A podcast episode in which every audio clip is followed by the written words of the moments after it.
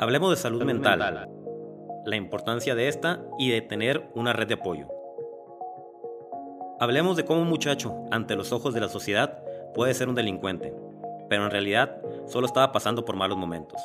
Es tiempo de ser empático. Te contaré mi versión para que sepas que no estamos locos. Solo la sociedad no está lista para escuchar esto. Soy Heriberto Villicaña y esta es la red que necesitabas, porque la red la hacemos todos. Hablemos de salud mental, la importancia de esta y de tener una red de apoyo. Hablemos de cómo un muchacho, ante los ojos de la sociedad, puede ser un delincuente, pero en realidad solo estaba pasando por malos momentos. Es tiempo de ser empático. Por eso te contaré mi versión para que sepas que no estamos locos. Solo la sociedad no está lista para escuchar esto. Soy Heriberto Villicaña y esta es la red que necesitabas, porque la red la hacemos todos. Bienvenidos a un nuevo episodio de la red del podcast. Hoy estoy muy contento porque tengo una gran invitada que ahorita vamos a hablar de su historia y sé que ahorita voy a aprender mucho. Voy a estar en modo aprendiz. Ahí pido disculpas si cometo o digo alguna tontera, de antemano ya pedí disculpas, ¿no? Wendy Cano, ¿cómo estás? Muy bien, muchas gracias por la invitación hasta que se nos hizo. Bienvenida a la red del podcast. Bueno, muchas gracias por la invitación. Oye, para la gente que no te conoce, platícanos un poquito quién es Wendy Cano. Okay, ¿A qué te dedicas? Vale, Wendy Cano, soy de Guadalajara, Jalisco, tengo, acabo de cumplir 36 años y me dedico principalmente a entretener y la vida nocturna de la ciudad de Guadalajara. Trabajo como transformista en un lugar que se llama Cabaret VIP. Tengo aproximadamente nueve años trabajando ahí y pues todas las noches ahí hago caracterizaciones y hacemos un poquito también de comedia. Excelente. Me gustaría conocer un poquito de tu historia para luego llegar hasta lo que te estás dedicando. Tu infancia, tu infancia, ¿cómo fue? Mi infancia, pues aquí de una familia eh, de padres divorciados, yo la mayor de, de cinco hijos entonces mi papá así totalmente desatendido, ya sabes. Y pues mi mamá trabajando y pues yo ayudándole a, a, cuidar a mis hermanos, obviamente junto con mis abuelos, que cuando mis papás se separan, pues ellos se vienen a vivir con nosotros.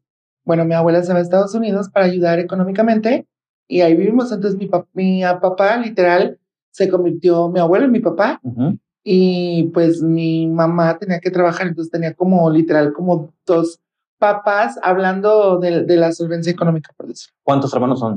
Somos cinco en total. Cinco. ¿Tú eres la número? La mayor. De la mayor, por eso te tocó ser ahí el, el, apoyo familiar, la segunda madre. Ándale, por decirlo.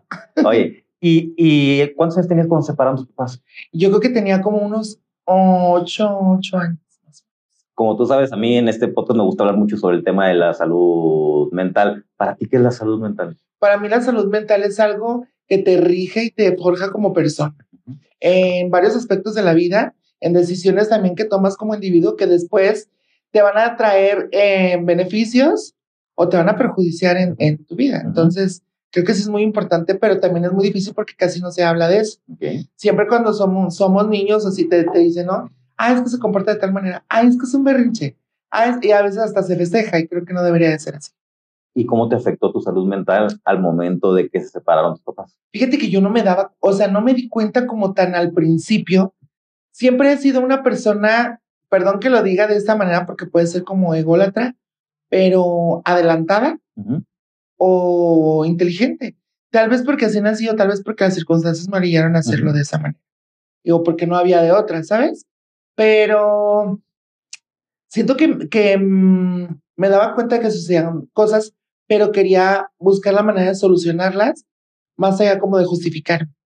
Entonces trataba como de buscar soluciones. Ahora ya, siendo una persona adulta y ya teniendo más claro hacia dónde voy en la vida, me he estado tratando de reencontrar aún más y he buscado terapias y he buscado eh, maneras de tratar de sanar todo eso que otras personas cercanas a mí me empezaron a decir que él se me notaba, o sea, demasiado todo el resentimiento que yo tenía. Consciente tú todavía. Ajá. Entonces me decían, por ejemplo, tengo una tía que me decía, es que tú con una pareja vas a tener problemas porque tú no has superado lo de tus papás y haces esto y esto, que sí, para mí era así como un, ay, y yo pienso que siempre me estoy justificando, ¿no? Como diciendo, ay, es que deben entender que no tengo tiempo porque es mi trabajo, o porque es que estoy muy cansada, o porque cosas así. Y sí he justificado mucho cosas por mi trabajo, pero pues ahí andamos ahorita. Estoy tomando terapias desde hace como unos tres años aproximadamente. ¿Y, cómo te has sentido en la terapia? Ha sido muy difícil porque sí ha sido reencontrarme con una parte de mí. Eh, por lo mismo de mi transición, yo creía que, que lo que yo estaba buscando simplemente era como una modificación tal vez física o legal. Y ahora me doy cuenta que no, que también hay muchas cosas más allá. Porque no puedes sanar cosas. Imagínate, lo platicaba hace poco en, con una charla que tenía con, un, con una persona que me entrevistó. ¿No te das cuenta la carga social tan fuerte que es cuando tu papá, cuando es la mayor de cinco hermanos, cuando tus papás acaban de divorciar? Y cuando entonces la presión social de la mayoría de la gente es decirte, es que ahora, como no está tu papá, te toca ser el hombre de la casa. Y, y, ahorita te iba a preguntar eso, ¿cómo te, cómo te había afectado el tomar ese, papel en tu casa? Entonces, eh, como que desde ahí también vienes arrastrando muchas, muchas, muchas cosas. Tuve, tomé una terapia de regresión que fue fabulosa, fue fantástica, que me ayudó inclusive con problemas de salud. Yo padecía todo el tiempo de colitis. Okay. Entonces, el estómago, el cuerpo habla y, y de ahí en adelante Nunca había querido tomar una terapia por miedo, yo creo, enfrentarme a, a mi realidad. Es de locos también, ¿no? Decías, no, no. Porque es muy típico que, que, diga la gente, no, es que no, no estoy mal, es para locos. Fíjate que dentro de la desinformación y las ganas a lo mejor también, no sé, nunca se lo he preguntado a mi madre, pero yo recuerdo que en alguna ocasión ella me llevó a terapia psicológica y con pláticas con tíos y como que salía este tema, ¿no? Entonces, yo en la terapia justamente, yo sabía lo que estaba haciendo ahí y sabía con qué juguetes debía de jugar en ese momento, porque sabía lo que venía después. Entonces, eh, no, no, ya había estado en terapia, pero no era como algo que lo haya aprovechado que me haya servido. Ahora ya, siendo una persona adulta y responsable, digo, sí. Y ya lo está haciendo por voluntad. Fíjate que necesidad más que voluntad, porque si llegó un momento mi trabajo tiene muchísimo que ver con el ego. Muchísimo. Y creo que el ego es lo que más nos alborota el corazón y la mente a mucha gente, sobre todo la mente. Entonces, creo que sí llegué en un, punto donde fue así como de no, no, no, no, no, o sea, sí lo necesito. ¿Y cómo fue ser el hombre en la casa? Pues nunca pasó eso. no, nunca pasó eso. Sí, en cuestión, bueno, hablando de lo socialmente, lo que tiene que hacer un hombre, pues no.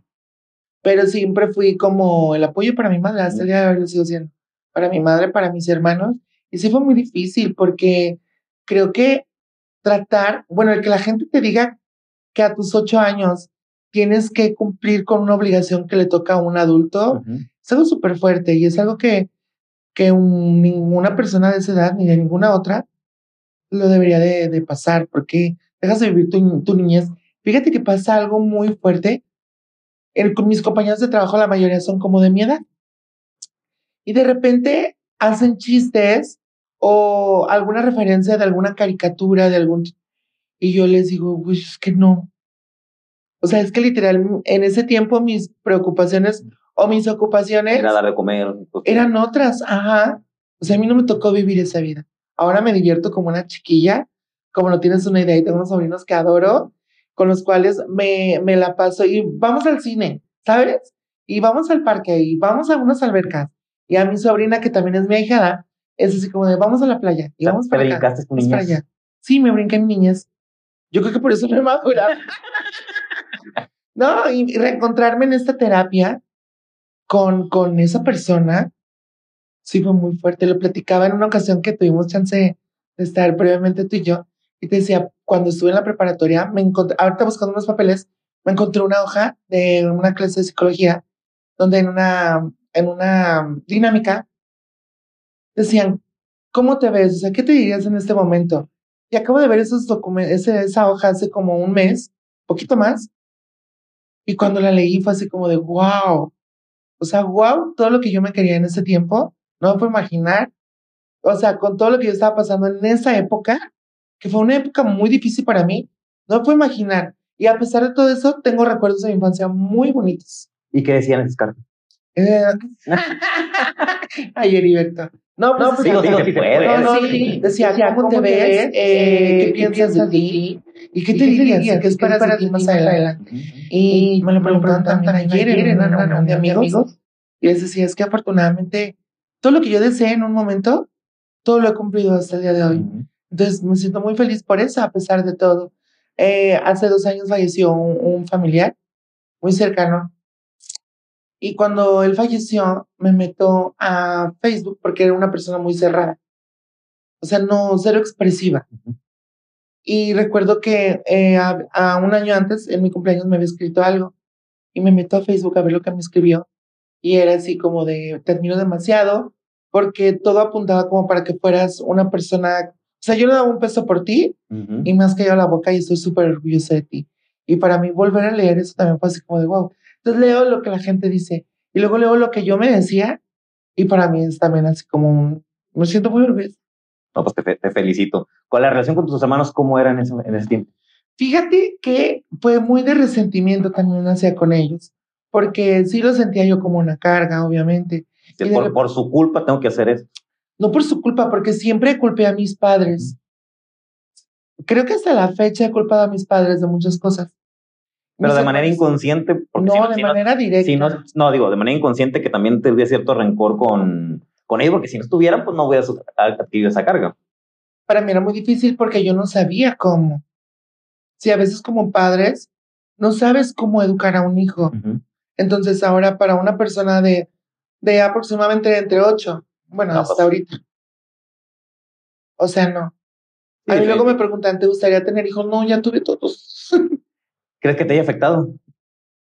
Amo los niños, me encantan los niños, a mis sobrinos los adoro, pero los aguanto un ratito y quiero que se los lleve su mamá rápidamente.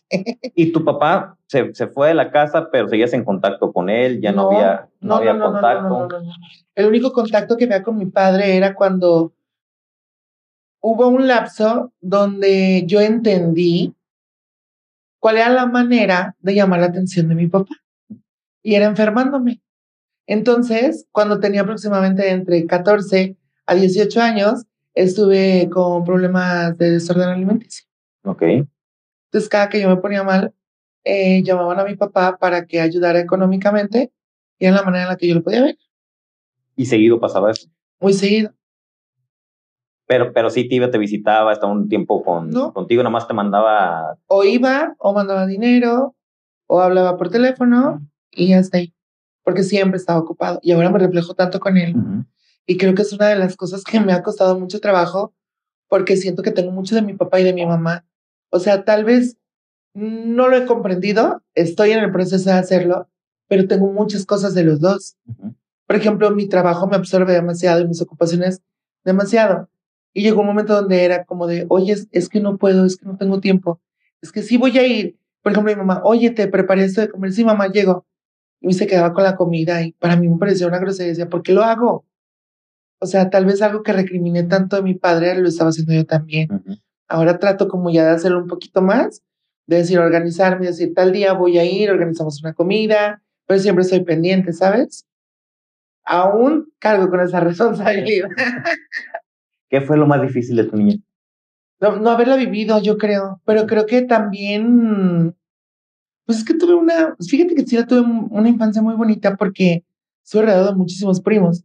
Mi mamá solamente tuvo una hermana y mi mamá tuvo cinco hijos y mi tía, que pasa descanse, tuvo 14 De la vieja escuela. de la vieja escuela.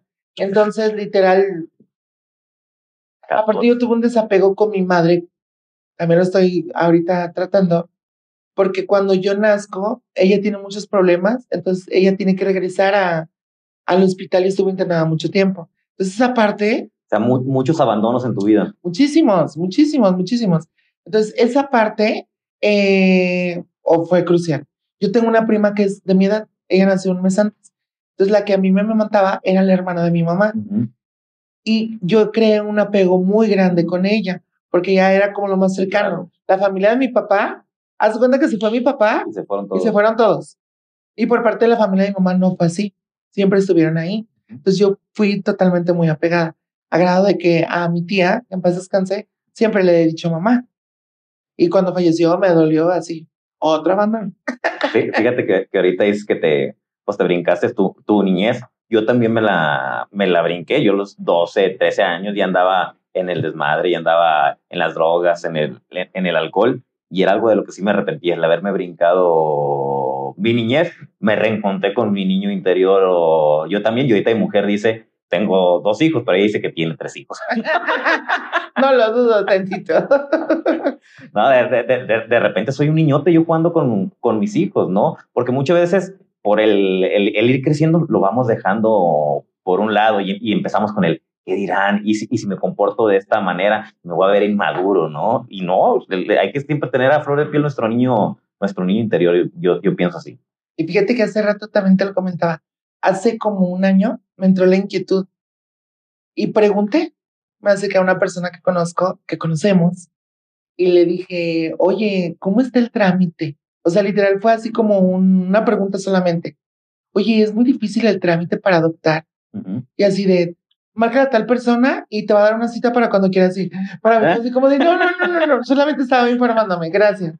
Era cultura general. Sí, sí me gustaría de repente, pero yo sola. Uh -huh. No con una pareja, no, yo sola.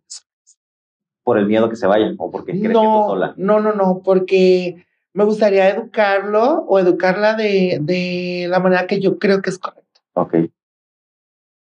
Entonces, ya, hablamos un poquito de tu infancia. ¿Tu adolescencia cómo fue? Mm. Y entramos a lo fuerte. eh, fíjate que fue bonita. Desde la infancia, yo sabía que algo estaba diferente. Obviamente toda la gente se daba cuenta, pero nadie lo comentaba como es muy común, uh -huh. hasta que se esperan y tú llegas y dices, ¿qué crees así? Y el, cualquier situación. Y después te dicen, ay, sí, es que ya sabía. O sea, ahórramelo, por favor. o sea, ahórrenselo todo el mundo. Muy aplicada en la escuela, uh -huh. siempre queriendo ser la mejor en todo. Ahora entiendo el por qué fue, después de haber tomado aquella gran terapia. ¿Por qué fue? Entendí que todo lo que yo he querido hacer y todo lo que he hecho ha sido por querer demostrarle a mis padres cómo se deben de hacer las cosas. Ok. Cómo no se debe de fracasar y cómo se deben de cerrar ciclos y cómo debes de ponerle un final a todo bien. Lo entendí y fue muy fuerte darme cuenta de eso, de que muchos de los logros, me ha, o sea, de que todo ese trayecto me habían llevado al logro, uh -huh. al éxito, pero que muchas veces no lo disfrutaba como debería de ser porque más allá de hacerlo con toda la capacidad que tengo, era con un trasfondo emocional de resentimiento. Y me di cuenta Pero lo aprovechaste para algo positivo. Sí, claro, claro, ¿no? sí, perfectísimo. Porque bien, si no te hubieras impulsado con eso, a lo mejor te hubieras ido para abajo. Sí, entonces siempre fui muy aplicada. Yo he sido la única que le ha dado cero dolor de cabeza a mi mamá con algún problema, a mi papá también hasta el día de hoy los he sacado, les he ayudado uh -huh. a salir de situaciones con mis hermanos difíciles y no me, no me siento así como de súper guau por eso, porque también es mi obligación y, y, yo también decido si lo hago o no con mis hermanos, con mi mamá, con mi papá, con la familia, ¿no? Pero sí, siempre muy aplicada, siempre, ya sabes, de escolta, de concursos de oratoria, de declamación, de todo, menciones honoríficas pero siempre había algo, algo, algo. Entonces yo le reclamé a mi madre mucho tiempo, ya le pedí disculpas, porque ahora lo entiendo, lo difícil que es poder tener que llevar eh, la comida a la casa y no poder complementar con otros aspectos que para mí eran importantes, porque me había abandonado mi padre y yo tenía a mi madre que sabía que me amaba, pero no podía estar conmigo en momentos de éxito, como cuando te entregan un reconocimiento, como cuando vas a hacer, y yo se lo reclamé muchísimo tiempo y más que veías que en todos lados, eh, todos tus compañeros estaban sus, sus papás y que no estuvieran los tuyos, pues más te pegaba, ¿no? Sí, sí, y sí fue muy difícil esa parte. Entonces, como que en esta época donde yo no me encontraba conmigo, donde necesitaba obviamente de personas que estuvieran ahí para platicar, porque en mi entorno yo viví, viví mucho tiempo en una zona de las más populares, donde pues también la educación se vuelve el, el nivel de educación un poquito más bajo y la gente crea menos empatía también contigo y te juzga un poquito más, que no fue tanto mi caso, ¿eh? Afortunadamente he escuchado muchos casos, bueno, más bien desafortunadamente he escuchado muchos casos de gente que le va muy mal y conmigo no. Tal vez. ¿Mal en qué aspecto? Por ejemplo, que les juzgan demasiado, que les gritan cosas en la calle, que les tratan mal, que no se les da un respeto digno como se les debe de dar. Y conmigo nunca era así. Pero yo creo que también... Pues sí, es muy afortunado porque la gente que conozco sufrió mucho por, por gente intolerante, por gente homofóbica. Incluso siempre que me entrevistan, esa es la pregunta que me hacen. Y la gente tiene esa idea porque a muchas personas se les ha pasado así. En mi caso no fue así. Y me siento afortunada. Pero también creo, y siempre lo he tenido muy presente, escuché una frase cuando yo tenía 12 años que decía, ¿cómo te trata? Y siempre soy una persona correcta para hablar. Por favor y gracias. Siempre están en mi vocabulario. El gracias a cualquier persona donde llegas. O sea, te va a abrir las puertas de, de donde sea. Totalmente de acuerdo. Entonces, creo que esta parte me ayudó a mí demasiado. De que tenía el respeto de mis compañeros de la escuela, de que tenía el respeto de mis vecinos, de mis profesores y de toda la gente que estaba alrededor de mí. Entonces, creo que eso me ayudó demasiado y me ha ayudado hasta el día de hoy. O sea, en la, en la escuela no sufriste de bullying.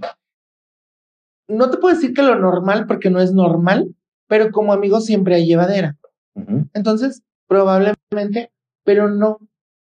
No, siempre fui muy acobijada por, por mis compañeros, incluso hasta el día de hoy, en alguna atracción o en algún programa o en cualquier proyecto que hago, siempre hay compañeros y sobre todo hombres, desde la secundaria a la prepa, que me están escribiendo ahí. Me da mucho gusto, vecinos, me da mucho gusto, ta, ta, ta, ta, ta, ta, Hay un vecino que hace poquito me escribió, me decía, mi mamá está viendo la transmisión, yo le ayudaba a ella cuando yo tenía como 14, 15 años. En las mañanas, ella tenía como en, la, en una primaria, vendía como eh, para el, receso, ¿no? Como la cooperativa. Sí. Entonces yo le ayudaba a a preparar y a vender y a ti, y yo estudiaba después en otro turno. Entonces siempre he tenido como ese, ese respeto un poquito de la gente, se puede decir. ¿Qué fue lo más difícil entonces en, en, tu adolescencia? Encontrarme, no saber qué era, o sea, no qué era, sino no poder identificarme con algo o con alguien que tuviera las mismas necesidades que yo. Por ejemplo, en la, en la adolescencia, todo el mundo quiere empezar a noviar. Y luego la plática con las amigas es de que, ay, es que ya me bajó, es que mis 15 años, es que esto. Y eran cosas que, por ejemplo, a mí no me sucedían, pero tampoco me sucedía la otra parte que le sucedía a los chavos, ¿sabes? Entonces yo creo que esa fue la, Yo sabía lo que pasaba conmigo, pero no conocía un punto referente para decir, ok, o alguien a quien yo pudiera arrimarme y decirle, oye, me pasa esto, ¿es normal? Oye, me siento de tal manera, ¿es normal? Ahora ya tengo amigas y ya conozco gente con la que puedo platicar, le digo, oye, fíjate que sí, así, ah, sí, no, ya hay como ese, ese match, por decirlo, ¿no? Y en ese entonces no lo había. En, en ese tiempo, ¿qué era lo que sentías?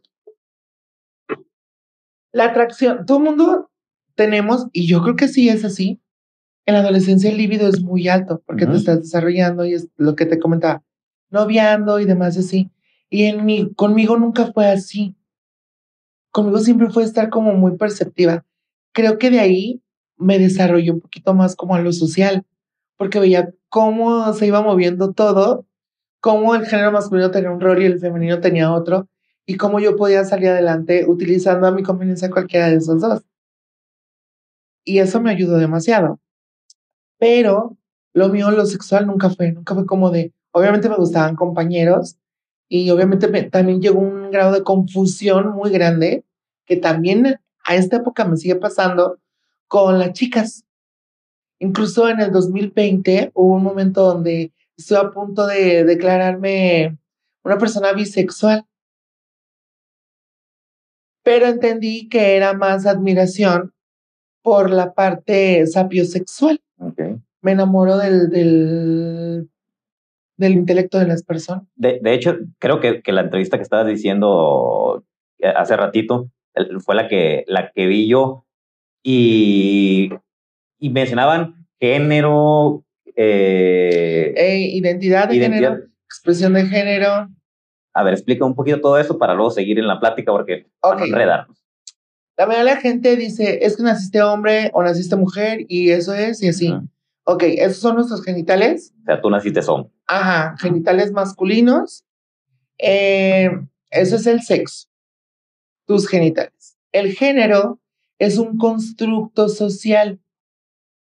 ¿Qué es un constructo social? El rosa es para las niñas, el azul es para los niños, los pantalones son para las niñas, la mujer debe de trapear, lavar, el machismo. Trapear, lavar, estar en casa, el hombre tiene que salir a trabajar para solventar. Yo ya solo trabajé, que quien me mantenga, no tengo problema. Ya oíste, mujer.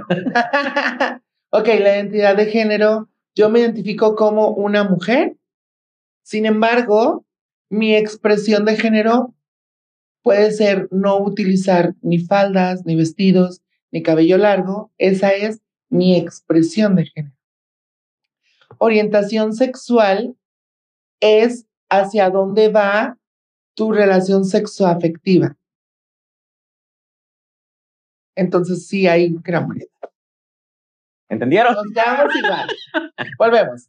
Sexo, genitales, eso no Sí. te define como persona. Género es un constructo social y cómo te identifican cuando naces al nacer, en base a los genitales, y después se desarrolla socialmente hablando. Identidad de género, yo me identi- identifico como un hombre, como una mujer o como una persona de género no binario o más. Expresión de género es como yo me, me identifico o físicamente probablemente o también con mis pronombres, qué pronombre me gusta que utilicen ah, conmigo, ¿no? Y la, la orientación sexual, la relación sexoafectiva. ¿Y en, y en, la, en la niñez, cómo estabas en, en, en eso? Yo no sabía, Nada. no, o sea, yo sabía que estaba, pero no sabía qué rollo. ¿Y en la adolescencia? En la adolescencia pasa algo muy, no es chistoso porque no es chistoso, pero pasa algo muy común, que te tienes que identificar primero con algo. ¿Y con qué es? Pues con lo que hay o con la que la gente te diga. Y si no tienes información, ahorita ya hay demasiada afortunadamente. Lo primero que tenemos es gay. Ok. Entonces te empiezas a identificar y ¿cómo que te identificas? Pues como gay. Ujú. Hasta que después sabes que no es por ahí. Y que eso no es. Entonces ya después viene una segunda salida de clase. Que es como una persona trans. Ok. Y- que y- esa- soy gay, soy trans. O sea, y en la primera salida del closet, ¿cuándo fue? Eh, en un cumpleaños de una amiga, conozco un chavo, me encanta, me fascina. Y todo lo que había guardado. ¡ay! no, no, no, pero lo vi y de verdad fue así como de wow. Y agarré a mi amiga y le dije en su cumpleaños, imagínate. Entonces que me gustó ese chavo así, ya, bye. Me dijo, ay, qué padre, y nos abrazamos y todo. Fuimos novios, este chavo y yo, y después cortamos, y ya entro a un lugar a, a, a ver, este, bailando en el cuerpo de baile con chicas que hacían imitaciones. Cuando conocí ese mundo, para mí fue fantástico. Porque dije, wow, o sea, Es aquí que- hay- es que era como la cajita feliz. Era la cajita feliz porque por primera vez había entrado yo a un lugar que complementaba todo lo que yo necesitaba. Porque tenía la parte artística, porque tenía la parte eh, femenina, no, pues no femenina solamente físicamente hablando, sino también que encontré ese clic con algunas personas y podía platicar yo de cosas que a mí también me pasaban. Y encontrar a alguien que le pasa lo mismo que a ti en, una, en un mundo tan enorme como en el que vivimos, es, es algo maravilloso. Y ante tu familia, ahí saliste del closet.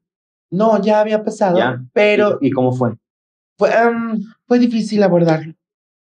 Fue muy difícil abordarlo, a grado de que yo también tuve que alejarme un poco. Me salí de, de la casa de mi mamá, no porque me corrieran y todas esas cosas que dicen. Siempre he sido muy independiente. Eh, a los 17 años, yo me fui de mi casa. Porque mis hermanos ya comenzaban a estar en la primaria y cosas así. Y yo sabía que la gente iba a ser mala con ellos. Entonces decidí como ocultarme un poco. O sea, no Para desaparecer protegerlos, pues. para protegerlos. E- e- e- eras la, el- el- la parte masculina el- de la, de la casa del rol que te habían dado y querías protegerlo. Ajá. Entonces, ¿cómo yo los iba a exponer a algo que tanto quiero? A que la gente les hicieran cosas, les dijeran cosas. Entonces dije no. Entonces me oculté un poco. ¿Y cómo fue para ti el tomar esa decisión? Fíjate que fue buena, ¿No fue difícil? no fue difícil. Bueno, yo no tenía un trabajo en ese entonces. O sea, no tenía un trabajo estable. Económicamente, pues tenía que solventar gastos y tenía que seguir ayudando a mi casa. Entonces, pues me las ingenié como pude. Le hice no sé cómo. Hasta la fecha no sé cómo. y estuve, me inventaron muchas cosas. La gente era muy mala. Luego la gente decía que yo estaba en la cárcel. Y, o sea, cosas que si tú le platicas a una persona que me conoció, jamás le pasaría por la cabeza, ¿no? Ujú. Entonces, alejarme sobre todo y perderme muchas cosas. Yo no estuve cuando falleció mi abuelo, por ejemplo. Sí estuve presente, pero no me tocó como eso. Y qué bueno porque hubo mucho alcoholismo, mucho, mucho sufrimiento en mi adolescencia, en mi niñez. Y mi abuelo falleció precisamente de un problema a causa del al- alcoholismo. Entonces, para mí, cuando eso sucedió, me dolió mucho pero también fue un descanso. Fue un descanso muy grande, tanto por él como por mi mamá, por mis hermanos y por mí. Porque viví, sí viví, esa, esa parte sí la viví de mucha violencia, porque es una violencia el, el vivir con una persona que es alcohólica más a ese grado. Y es difícil porque alguien que le tienes tanto agradecimiento y tanto cariño, también le tienes coraje o también le puedes llegar a tener algún resentimiento por todo el daño que te causó derivado de esa enfermedad, de esa adicción. Y es muy difícil. Pero para mí sí fue un gran alivio. Y cuando, cuando saliste por primera vez del closet, tu- tu- tus hermanos, tu mamá, tu papá, ¿cómo lo tomaron? Vuelvo a esta parte. Mi abuelo era un señor que me quiso meter a trabajar de albañil. Cuando pues jamás, actos correctivos les llaman luego. O sea, cuando, cuando saliste del, del closet te quiso meter al... Pues fue así como de, ¿sabes qué? No vas a cuidar a tus hermanos porque eso es para las niñas y tú te vas a venir a trabajar para que te enseñes a trabajar y ya sabes, ¿no? Y pues en dónde? Pues nos vamos a ir a la construcción. Y no sabes qué horror, o sea, qué terror, qué terror, qué terror tan grande. O sea, sí te llevó. Sí me llevó. Creo que estuve como dos días solamente. y sí fue terrible. Y nunca se me olvidó eso. ¿Y tu mamá, tu papá, cómo lo tomaron? Mi papá desentendido, él sí le ayudaba pues mejor. Y mi mamá pues estaba desubicada totalmente, ¿sabes?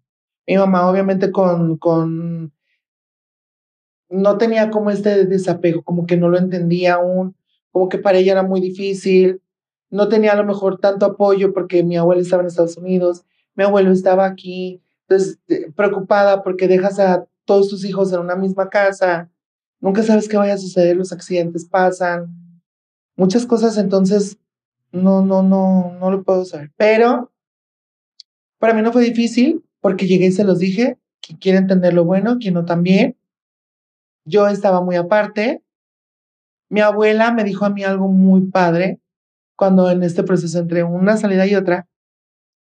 Me dijo mi abuela, a mí me gusta mucho cuando la gente me habla de ti, porque siempre la referencia que dan es que eres una buena persona.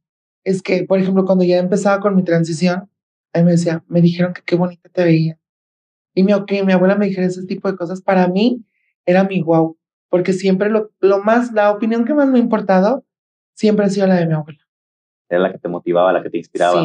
Sí, sí, sí, sí, sí, sí. Entonces, mientras que ella estuviera bien conmigo, adelante. Incluso cuando el nombre, mi mamá le batallaba mucho. Entonces siempre decía mi nombre muerto. ¿Qué es el nombre muerto? El nombre que de- dejas de utilizar. Mi mamá como que de repente, y mi abuela, desde el primer día que yo le dije cómo me llamaba, hasta, hasta el día de hoy, me sigue diciendo eso, desde el primer día. Entonces, yo luego no entiendo en lo social cuando la gente dice, ay, es que no me acostumbro a decirte de tal o cual manera. O sea, no inventes una persona a la tercera edad que con trabajos cursó la primaria, pero es también mucha cuestión de empatía. Es más empatía que educación. No, y es que si, si, si realmente la gente fuéramos más empática, se acabaría mucho los problemas que hay. Claro, totalmente, totalmente. Entonces no fue tan difícil. La segunda salida fue menos difícil que la primera, porque luego se creía en aquel entonces que cuando tú decías soy gay, lo primero, vas a ser estilista, vas a dar show, te vas a prostituir o eh, te vas a vestir de mujer. Es lo que siempre lo que dice. Entonces yo ya me esperaba de todo. Ya estás preparada mentalmente. Cuando pasa que fallece mi abuelo, es cuando me reencuentro con mi papá. Y ahí yo ya traía mi cabello largo. Y ahí yo ya me había metido hormonas y ahí obviamente mi cuerpo ya había cambiado.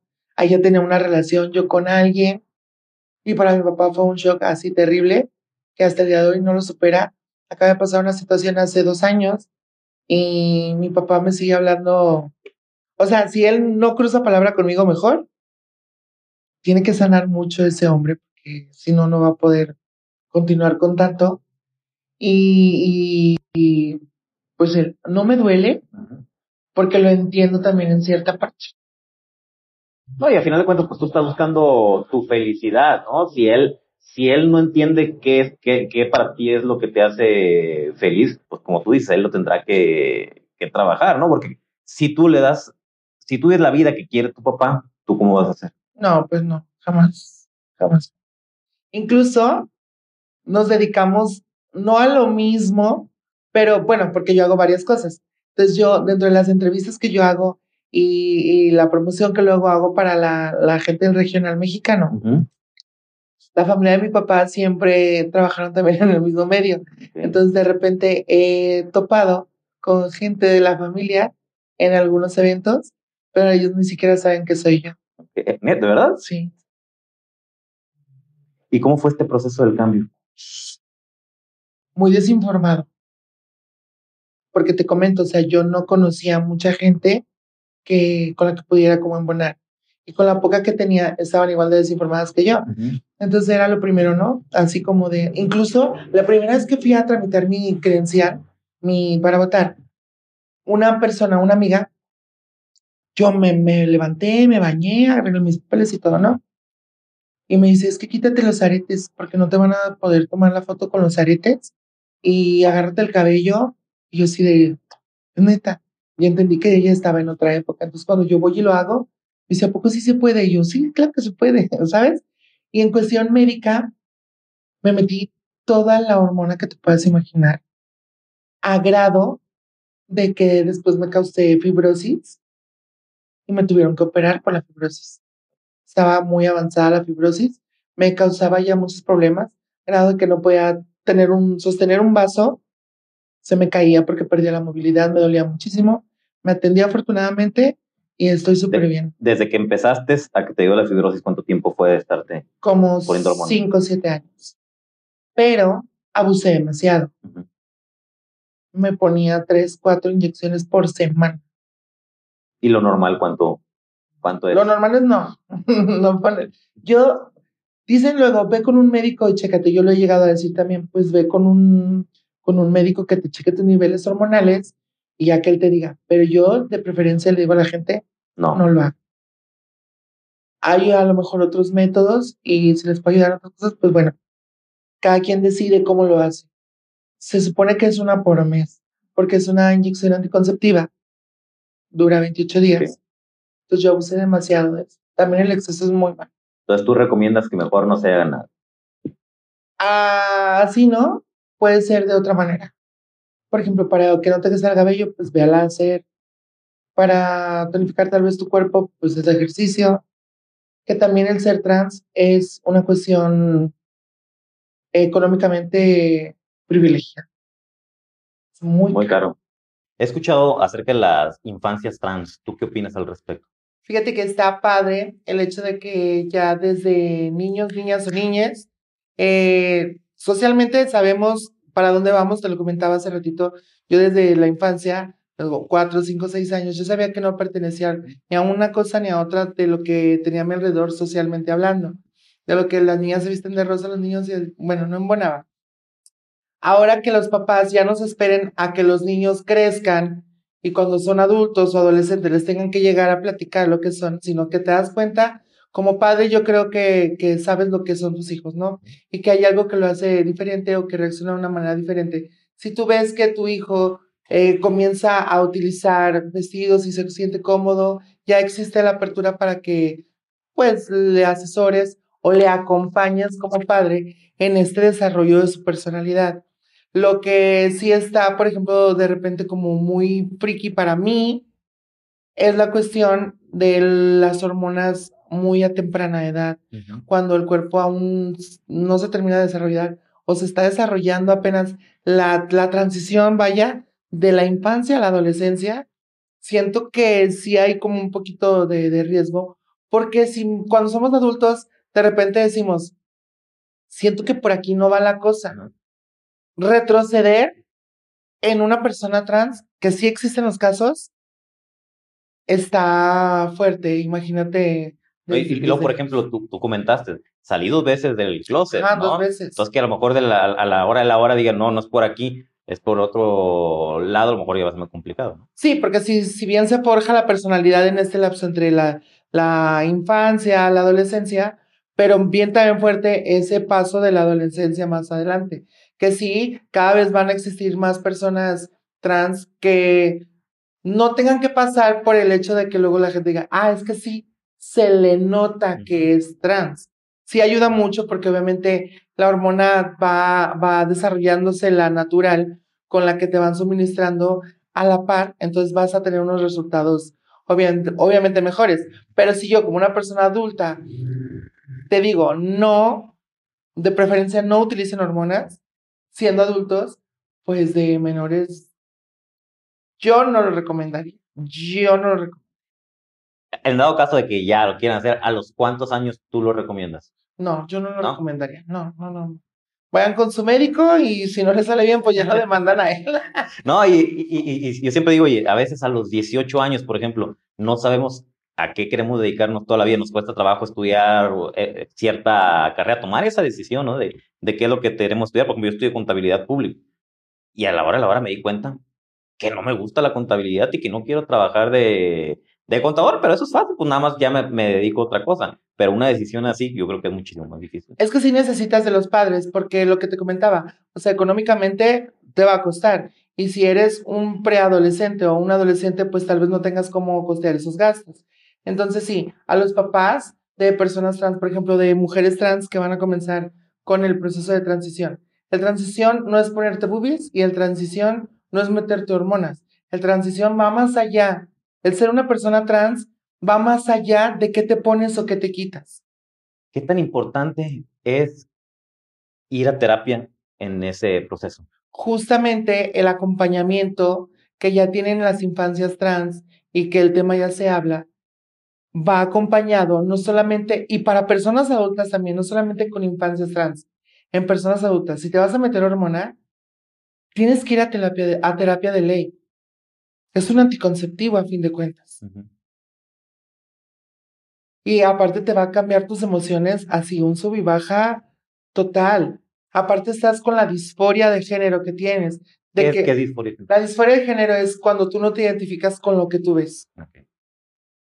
Una disforia, por ejemplo, puede ser una persona china que no le gusta su cabello chino y lo quiere tener lacio. Y cada que ve su cabello chino, ah, ok, ahora imagínate con los genitales o con el vello facial probablemente. Que cada que te levantes para ti sea un sufrimiento saber que te va a salir vello facial. O que tienes unos genitales que no... O ponerte un traje de baño. Todas estas cosas son muy fuertes. Yo les digo a los papás de, de personas trans, en específicamente de mujeres trans. ¿Quieres ayudarles? Sí, ayúdale. Volvemos a lo mismo. La hormona a lo mejor le va a ayudar en algunas cosas. Hay cirugía para modificar el tono de la voz. Lo que sí es que te cambia tus facciones y que no sé qué, eso se puede hacer con alguna cirugía. Estamos hablando de privilegio económico. Pero que bello, en vez de meterle una hormona, ayúdale y llévale a, láser. O sea, hay otras opciones. Pero queremos recurrir como a lo común o a lo rápido o a lo que te va a dar efecto. Pero vuelvo a lo mismo, es que más allá de una hormona, y eso es algo que a mí me causa mucho conflicto con muchas personas que conozco, porque el ser trans no es ni ponerte boobies, ni ponerte nalgas, ni meterte hormonas. El ser trans es tu personalidad, es tu identidad. No es lo que te pongas o te quites. La segunda es que saliste del closet, ¿cómo saliste? O sea, que, que, que, la, primera, la primera fue gay, te gay. La segunda vez. Es que mira, siento que van como de la par. Porque el, el decir soy gay, pues es ya salí del closet. Ok. Pero todo lo que implica salir del closet como una mujer trans también es muy fuerte. Por este tema que te platico del económico, del escolar.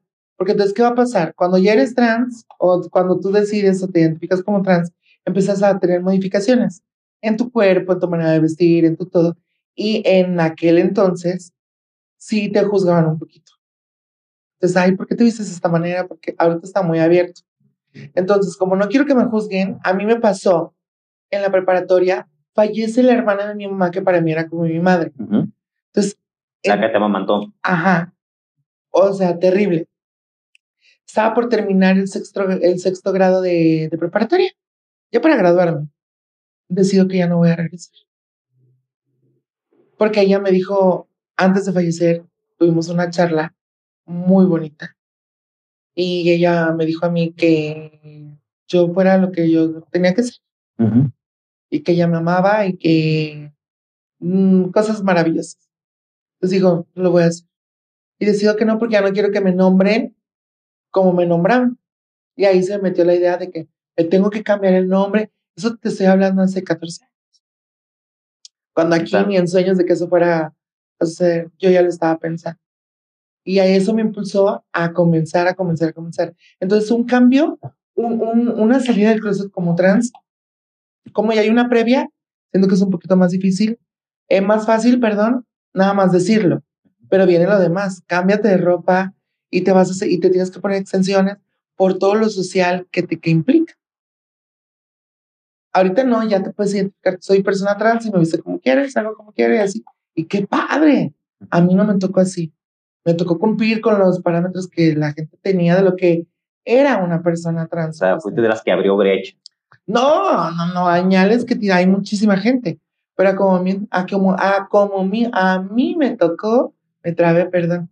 Sí, era difícil porque yo no tenía ingresos de ningún lado más que los propios.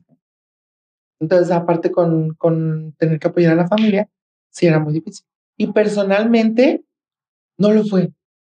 No lo fue porque como ya conocía al mundo, ya sabía qué tanto podía pasar y como nunca dudé de mis capacidades, sí fue un poquito más fácil. Me informé ya después y empezó a fluir. Entonces de ahí me nace la idea y la necesidad, cuando también entro a trabajar ya al bar, ¿cómo le voy a regresar a la gente el cariño y todo lo que me da como público? Ok, voy a comenzar a hacer campañas a través de mis redes o cuando tenga el poder del micrófono para apoyar informando a otras personas de cómo pueden hacer una transición correcta. De hecho, tiene la, idea, me lo platicaste la otra vez, de hacer que ¿eh? habla, habla para que quede grabado y te obligues a hacerlo. Sí, un libro. un libro. Un libro, un libro hablando de, de esta y de muchas cosas más. Entonces, he trabajado en lo social, estoy metida un poquito en, un poquito, no mucho, en el activismo en pro de la diversidad sexual, eh, informando mucho hago acompañamientos para personas que quieren hacer el cambio legal ante el registro civil.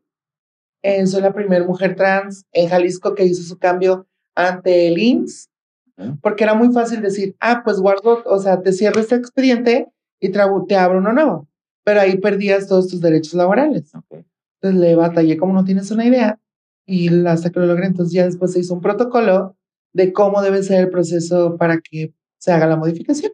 Ok, y fuiste la primera la primera. La impulsora también de que se pudiera hacer aquí el, el cambio de identidad en, ya en el estado de Jalisco. Siempre, siempre, siempre, siempre, siempre. Oye, ahorita fuera del aire estamos hablando de que, de que he escuchado, eh, ayer está viendo un podcast con Pocho de Nigris y, ¿cómo se llama? El, clase de perro Barumo. Ah, eh, Oscar Burgos. Oscar Burgos, me fue el nombre. Eh, y, y estaban hablando de que es un trastorno Poncho de Nigris dijo. Y luego estamos hablando también de un, de un debate que estuvo muy bueno de... En Venga la Alegría. En Venga la Alegría. Salían quiénes, quiénes estaban. Alejandra Ley eh, y Pepe y Teo, que son unos blogueros buenísimos. Y estaban dos personas que estaban en contra de, Ah. de esto y también mencionaron que era un trastorno. Ajá. ¿Tú qué opinas? Mira, yo opino que no. Incluso ya está estipulado que no desde hace mucho tiempo. Bueno, no hace mucho, creo que desde el 10 2018. 2018 ya fue quitado de la lista de las enfermedades eh, mentales, Mentales. eh, por la OMS. Entonces, pues no. Aquí entra mucho la percepción de la persona y la educación de la persona y la empatía de la persona. Acaba de salir justamente un documental donde entrevistan al Papa y le preguntan por las personas trans. Y él dice, pues es que yo no tengo ningún problema con nadie porque bla, bla, bla, bla, bla, ¿no? Todos somos iguales. Y es que renovarse o morir. Sí, pero, ay, qué fuerte, pero también lo dice él, no es en mí, no es en la iglesia, es en quienes profesamos la iglesia, diciendo que cada sacerdote es responsable De sus denuncias. y de sus discursos. Por ejemplo, yo hice mi, mi cambio en fe de bautismo aquí en Jalisco también.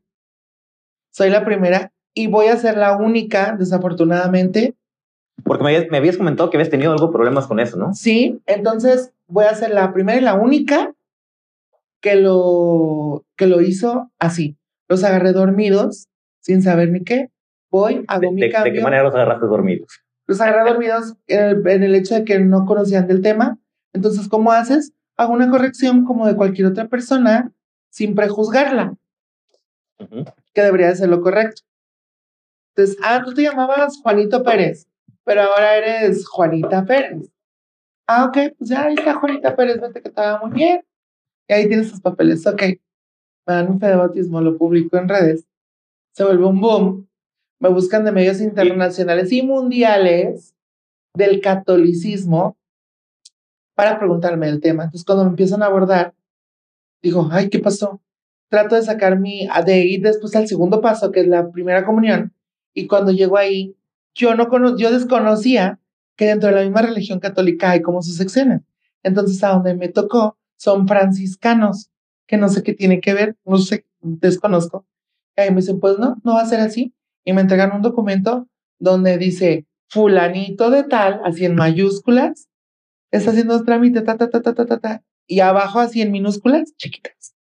Dice, y el nombre es, y consta en el acta tal, libro tal, que el nombre es, y así chiquito, Wendy Nayeli Reaca.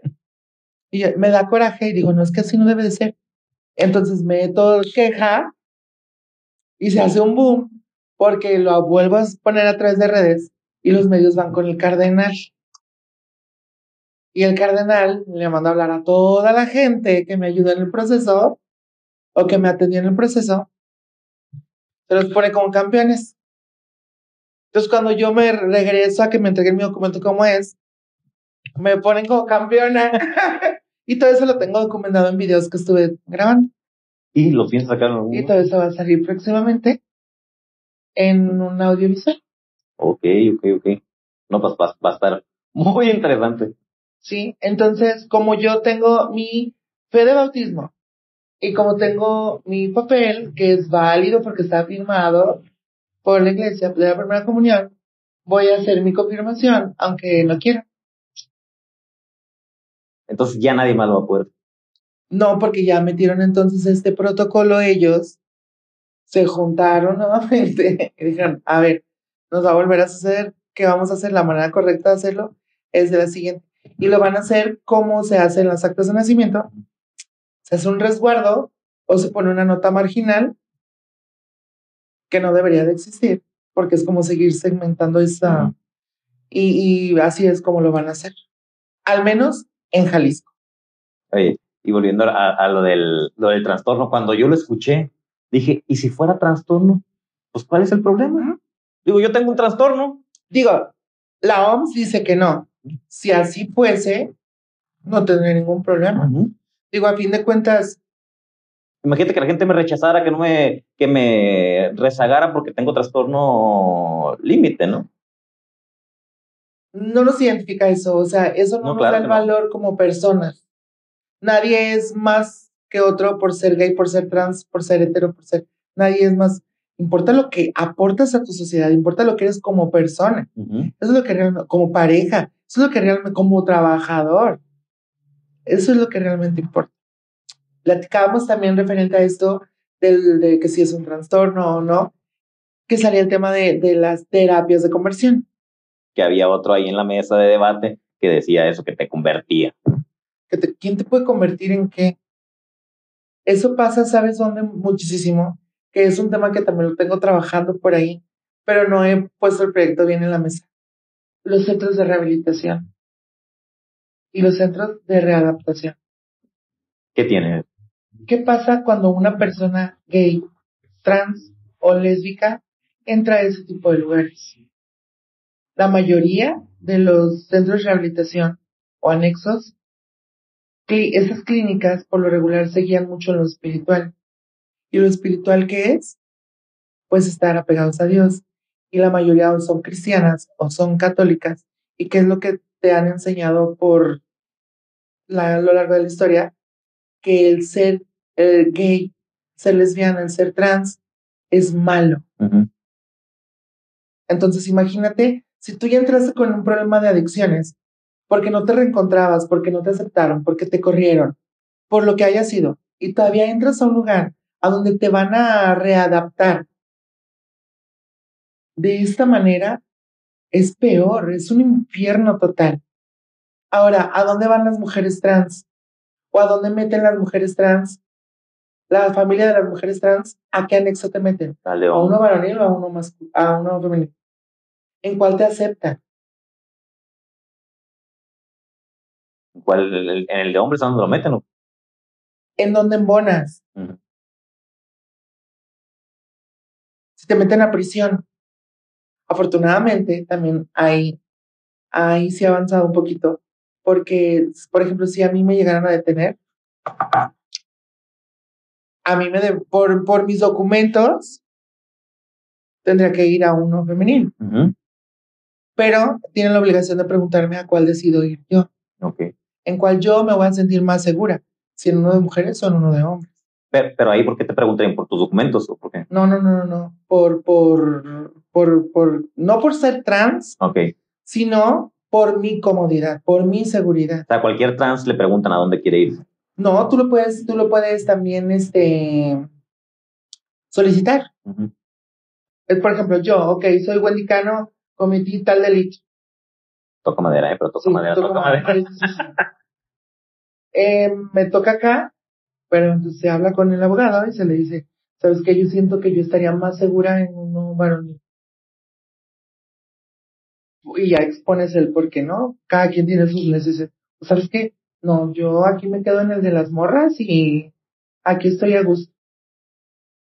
Hay un, un, te voy a mandar el link, hay unos videos de unas chavas trans de la Ciudad de México que estuvieron en un varonil hace tiempo y ellas platican cómo es vivirlo ahí. Es impresionante porque una de ellas salió casada del reclusorio. Y, o sea, es muy interesante. Toda la historia que hay ahí que también sucede.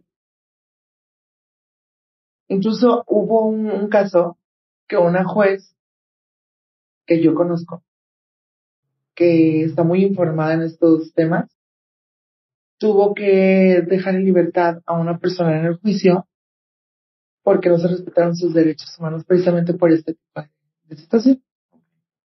Entonces, por tu comodidad, por tu integridad, tú debes de decidir, en el caso de ser una persona trans, que luego ahí hay mucha confusión, confusión, ¿no? Porque si, es como en el baño, es una pregunta que hay muchas preguntas que nunca se le deben de hacer a una persona trans. Pues, por ejemplo, el baño, ¿a qué baño entras? Que a ti te causa conflicto, te lo hago la pregunta personalmente. ¿Te causará conflicto a ti entrar en un baño público y ver a una mujer trans ahí? Pues digo, ahorita, ahorita ya no. Ajá, Pero, pero te hablo de cuando estaba adolescente y eso que, que te confesé que era, que era homofóbico y que me tocó hacer bullying a personas con diferente orientación sexual. eh, en aquel tiempo, sí, ahorita no. ajá. Pero imagínate, o sea, entonces, por, por esa parte sí es como de no te vamos a poner en riesgo por, ¿sabes? Por eso se, se pregunta o se debería de preguntar. ¿En cuál? Entonces sí es un tema, nada más para cerrarlo, que sí está ahí como yo creo que muy pendiente. Muy pendiente que se tiene que trabajar en, en eso. Si alguien nos está viendo, de la gente que pueda hacer algo, adelante nos platicamos, hacemos una mesa de trabajo, lo que sea, pero sí es un tema muy importante porque ya está estipulado que es un delito eh, los, actos correctivos. Las terapias de conversión, no. Ay. ¿Tuviste el, el primer novio cuando saliste del, del closet? ¿Cuánto duraste con, con él? Muy poco. Poco. Sí, pues esos flashazos que te dan y dices, ay no, ¿por qué lo hice? Y cuando saliste del, por segunda vez del closet, ¿hubo alguna pareja ahí? sí, sí, sí, sí. O sea, sí he tenido parejas, pero siento como que es que se va a escuchar muy fuerte lo que voy a decir, pero no o no me complementan. ¿Sabes? No siento como ese no, me quedan mucho a deber. Probablemente por todo lo que yo ya traigo ar- arrastrando, estoy exigiendo demasiado. O por lo que traes de manera inconsciente estás seleccionando mal. Ajá, pues estoy seleccionando. Ujú. Sí, porque por lo regular siempre las personas con las que he estado terminan siendo como mis hijos. Ok. y lo ahorita, tengo y ahorita no tienes pareja. en relación estable. Ok. sí. Ya pasaste tu adolescencia y después.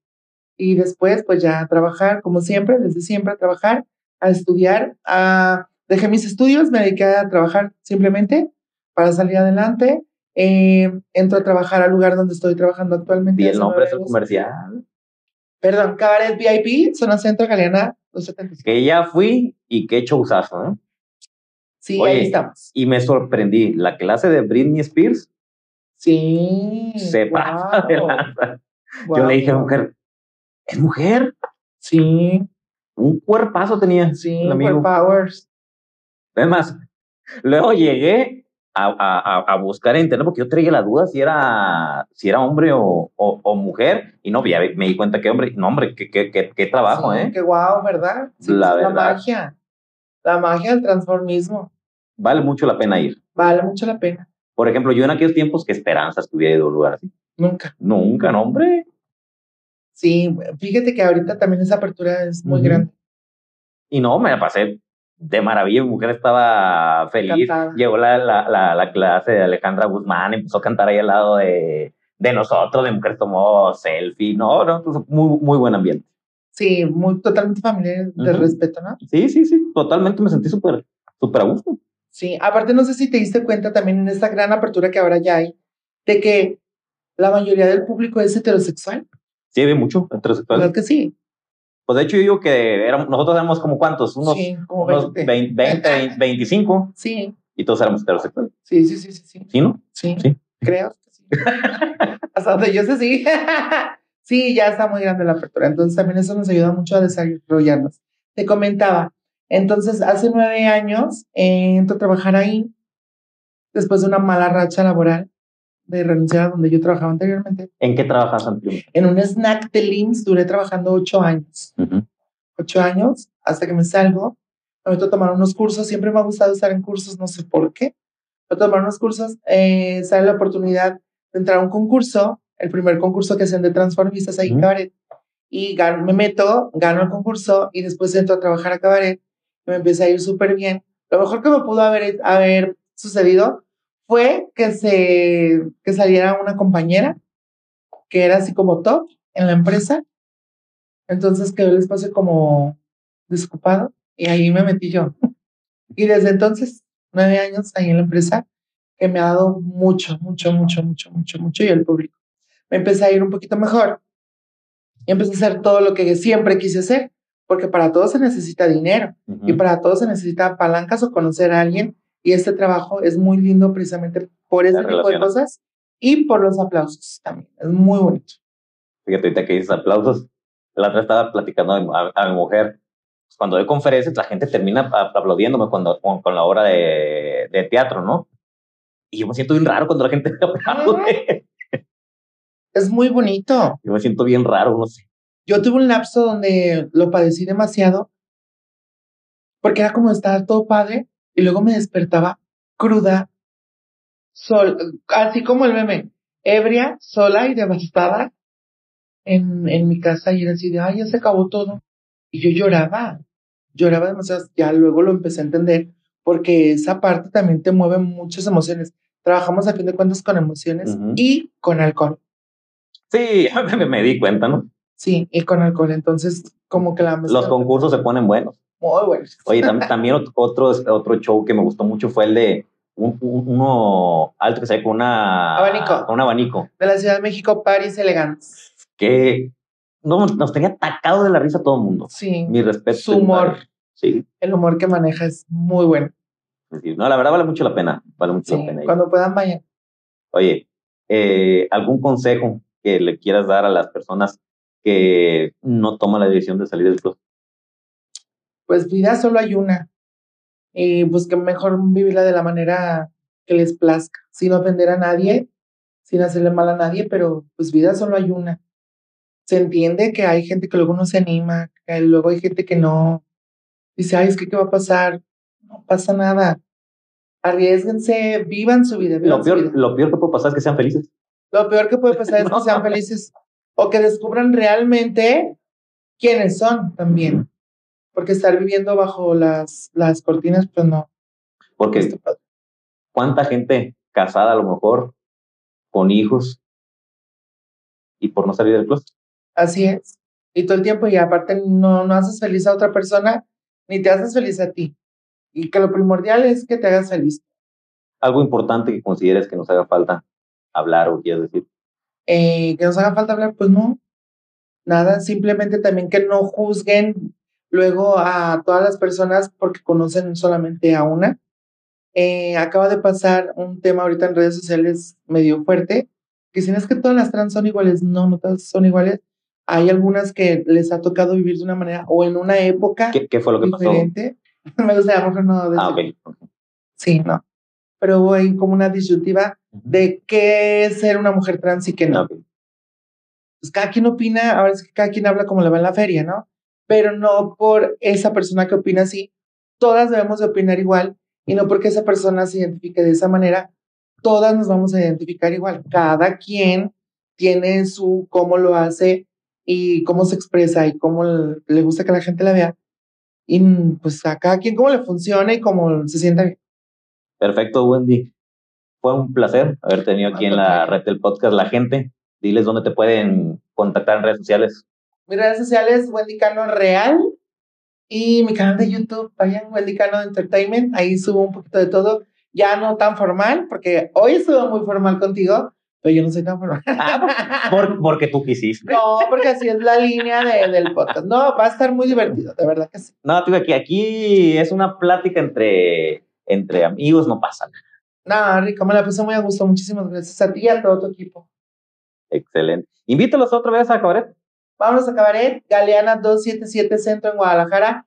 El mejor espectáculo del mundo. Me voy a despedir con lo que siempre digo en el escenario. Pueden existir muchos lugares de espectáculo en México, pero el mejor público y el mejor show, sin duda, lo tiene por mucho, Cabaret bien. Eso es todo. Y amigos, este fue otro episodio más de la red del podcast con su servidor Heriberto Villicaña. No se olviden de suscribirse, de darle like, de comentar. Esta información le puede servir a mucha gente. Compartan, compartan, compartan para que esta red se siga extendiendo. Su amigo y servidor Heriberto Villicaña en redes sociales, así me encuentran, o la red Rescate Un Hijo Sin Futuro, y nos vemos en el siguiente episodio. Esto fue La Red El Podcast con su servidor Heriberto Villicaña. Tu historia aún no está escrita y el único que puede cambiarla eres tú mismo. ¿Estás listo?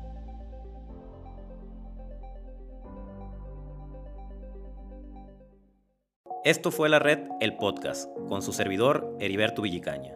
Tu historia aún no está escrita y el único que puede cambiarla eres tú mismo. Así que, ¿estás listo?